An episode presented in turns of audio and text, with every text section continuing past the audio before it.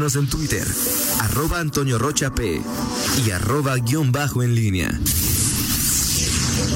En línea con la entrevista.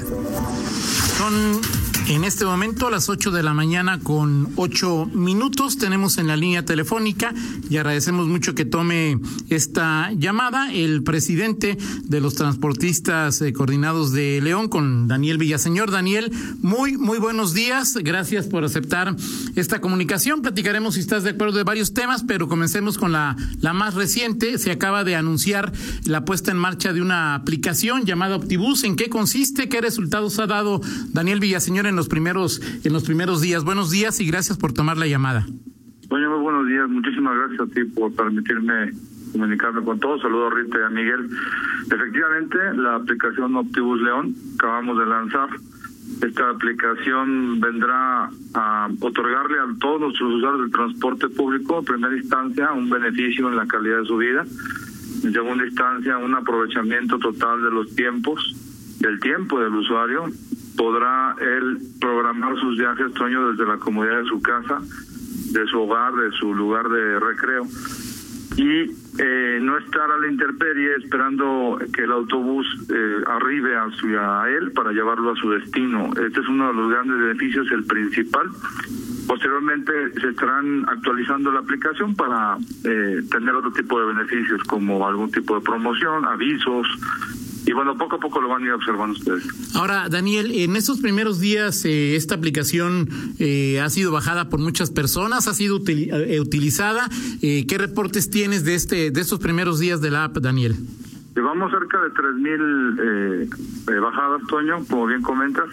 Creemos que vamos bien, sin embargo, bueno, es evidente pues que por esta pandemia la gente está recluida en su casa y de alguna u otra manera todavía no tienen la oportunidad pues de experimentar la, la APP.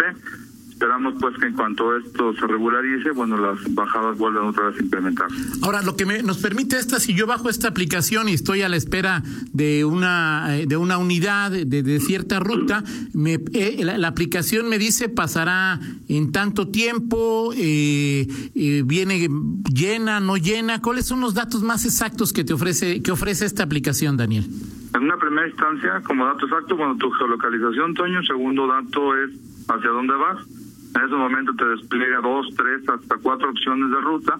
En donde en una primera instancia tú te vas a poder dar cuenta que hay otras rutas que te llevan más rápido a tu destino. Normalmente hay que recordar que la gente está acostumbrada a utilizar una ruta de toda la vida.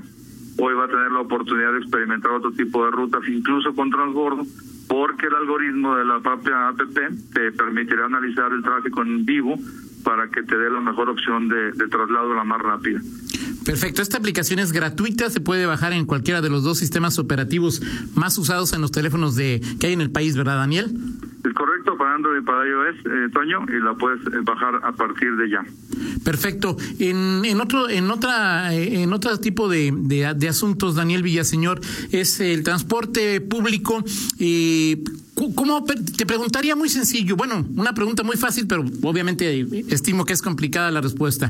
En estos momentos de pandemia, ¿cuáles son las obligaciones y los derechos que tienen ustedes como concesionarios del transporte urbano? Nuestras son prestar el servicio de transporte público a toda la ciudadanía. No distinguimos colores y se le vas a la América como tú, o perdón, perdón, como Miguel, como Miguel.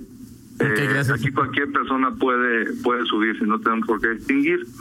Eh, los derechos que tenemos en un momento dado es no permitir el acceso a personas que están alcoholizadas o que tienen algún tipo de síntoma de drogadicción. Ahí tenemos que hablarle evidentemente a la policía y, y ya ellos harán lo propio. Hasta ahí podemos hacer, Toño, lo humanamente posible. Sin embargo, ahora, por situaciones extraordinarias, como bien comentas, nosotros estamos invitando pues a los usuarios cada que se suben cinco cubrebocas a que lo porten. Ajá. Porque es una medida que evidentemente el alcalde eh, nos dio pues para que lo ayudemos pues a, a mitigar esta pandemia, recordando y estando muy conscientes que el transporte público pudiera llegar a ser un poco de infección. Sin embargo, no podemos parar, pues, eh, el transporte público sería detener la circulación de las venas de, de, toda nuestra ciudad. Y en ese sentido, pues, nos sumamos a esta gran idea de, de que todos portemos eh, cubrebocas. Yo iría un poquito más allá, Toño, si me permites. Claro. Que portemos también guantes Al final del día nosotros estamos sanitizando las unidades eh, todos los días, hasta tres veces al día. Las dejamos perfectamente bien eh, desinfectadas, pero evidentemente quien está llevando el virus somos los que somos asintomáticos en un momento dado a quienes son un poquito más débiles. Entonces, no lo sabemos, Toño, somos ignorantes en ese sentido. Entonces, si logramos mitigarlo con el cubrebocas y con los guantes, pues creo que podemos ayudar todavía más. Ahora, ¿cuáles son las instrucciones que se le han dado a los eh, conductores, Daniel? Eh, porque digo, supongo que en las unidades de, eh, de, transferencia, en los paraderos, pero hay muchas unidades, que circulan por, por calles que no tienen esta infraestructura, en cualquier esquina se hace la parada. ¿Qué, ¿Cuál es la instrucción que tiene un operador si una persona se quiere subir sin, sin cubrebocas, Daniel? ¿Cómo están ustedes trabajando esta situación? Como te comentaba, Toño, invitando al usuario a que lo porte, al que no lo traiga. Y bueno, en un momento dado, eh, si existe algún policía cercano, tendrá que ser policía, tránsito, agente de movilidad, tendrá que hacer la, la observación o eh, dotar de este producto. Como bien lo sabes, en las estaciones de transferencia el municipio ha estado regalando cubrebocas. Y hasta lo estoy entendiendo, también porque ustedes lo han estado comentando como prensa, pues quien se niegue ya a hacer este tipo de uso, pues podrá en un momento dado ser detenido, ¿no? Ahora, eh, nos platicaba hace algunos días el director de movilidad, Luis Enrique Moreno, que en promedio, antes de esta pandemia, el, el sistema de transporte registraba 800 mil viajes al día, ahora se ha reducido a 450 mil.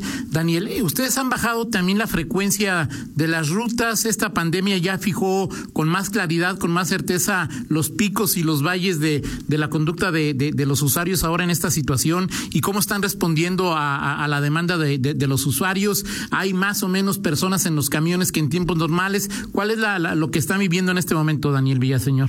Muy buena pregunta para un buen análisis, Toño. Sí, tenemos ya un 60% abajo de la movilidad respecto a, los días hábiles anteriores de de la contingencia. Eh, se ha mantenido ya este 40%, como bien comentas, tenemos algunos picos ahí en Semana Santa que bueno, hay que sacarlos de la, de la ecuación. Pero ya en promedio, otoño, andamos sobre un 50, 45% de la ocupación. Hablo en promedio de todas las rutas, de todos los servicios, de todos los horarios.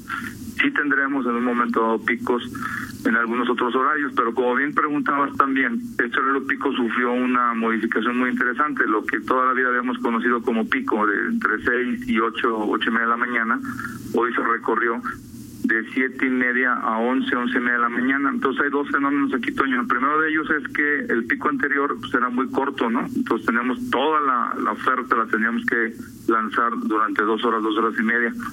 Hoy, además de que es más tarde, pues está mucho más aplanada la eh, el horario pico y eso nos permite tener esto que te acabo de comentar, este 50%, 45% de ocupación. Es muy interesante el movimiento. Esto inferimos que es derivado de mucha gente que pues está saliendo simple y llanamente más tarde a hacer sus labores cotidianas del día a día y probablemente, sin, sin asegurarte el otoño, algunas empresas que han podido escalonar sus entradas y salidas. Ahora, decía Luis Enrique Moreno, el propio alcalde, que en esta situación y de acuerdo al, contrato, a la contrato concesión que ustedes tienen, es que eh, eh, en los urbanos debería ir el 50% del cupo que podría tener esa, esa unidad. ¿Es esto correcto y lo están implementando, Daniel? Sí, te lo acabo de mencionar, Toño. En promedio, todos los horarios, todos los despachos, servicios, eh, todo el, el, día, es decir, estas casi 18 horas de servicio que prestamos, nosotros sacamos una media y efectivamente nos da entre un 45 y 50% respecto pues de la movilidad y la ocupación. Ahora, esto no significa que en cada camión, en cada momento, Daniel, eh, esa unidad o toda unidad en particular deba ir al 50% de su capacidad. No, no, no, Toño, es en promedio, como te comentaba. Entonces, esto que nos da, bueno, que muchísimas rutas, muchísimas, de las 160, puedo decir que la mayoría andan en un 10, 15% de ocupación respecto a lo que estamos tratando. Entonces, eh, sí te da por el otro lado una matemática que probablemente en algunos servicios, que son los menos, tendremos un, tenemos, perdón, eh, un 60-65% de la ocupación. Pero en horarios pico, ¿es probable que algunas rutas y algunas unidades vayan al 100%, Daniel? Eh, muy, es muy, muy raro, Toño, pero sí se puede llegar a dar, claro que sí. Ahora, pico, sobre todo en la mañana. Ahora, eh, eh, esta, esta situación, en tu lectura, en, la, en, el análisis que han hecho, esta nueva situación o esta situación que hoy priva al usuario, también en promedio le significa que tiene que esperar más tiempo una unidad y que va a ir más o menos en, en, más o menos centímetros o metro cuadrado que como lo iba en tiempos normales. Pues esperar no, Toño, porque al final del día la aplicación viene a darte ya esa solución. Como te comentaba al principio, tú antes sí, sin saber y teniendo esta incertidumbre de que te parabas en la parada del autobús y volteabas al horizonte y no sabías en qué momento venía el autobús, en este momento eso ya se resolvió. Hoy no tienes por qué estar afuera esperando el autobús. Hoy desde la comodidad de tu hogar planeas ese viaje, ves que ya viene la unidad, tres minutos antes te sales, llegas a la parada y en ese momento pasa el autobús. En una segunda etapa, Toño, sí vendrá el cupo de las unidades solo para el sistema alimentador auxiliar y remanente. No podríamos hacer este tema de la ocupación en el sistema troncal y pretroncal, eso quiero dejarlo muy claro, para que entonces sí, en el 80-85% de las unidades tengamos en el poder de nuestra mano el tema de la ocupación. Y hoy lo que sí tenemos en todos los sentidos en las 160 rutas pues el tema del tiempo, yo lo puedo administrar bajando la aplicación y ya no tendré por qué estar afuera esperando.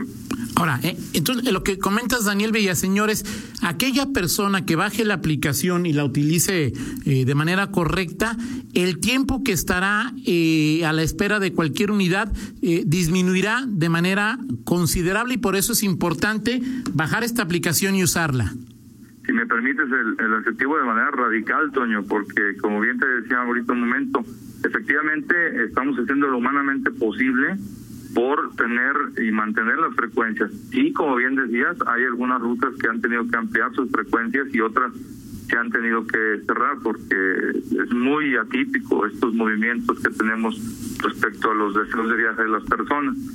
Entonces, bajando la aplicación podrás tener ahí la certeza independientemente de la frecuencia que traiga la ruta.